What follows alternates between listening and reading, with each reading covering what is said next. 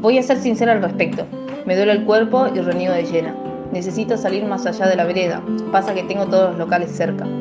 No me he tomado el tiempo para meditar con mi alma. Debo admitir que eso me parece una total farsa. No tengo ganas de nada y a la vez tengo energía acumulada. Puteo todas las mañanas y a veces salto como una desquiciada. Tomo mates por la tarde y volví a viciar con la nicotina. Casi no tengo hambre, igualmente odio cocinarme. Mi familia me obliga a hacer videollamada. Me pregunta qué hago y qué le respondo, me toco el ano. Resuelvo los trabajos prácticos de la facu cuando tengo ganas. Me siento en el umbral de la puerta a pensar en absolutamente nada.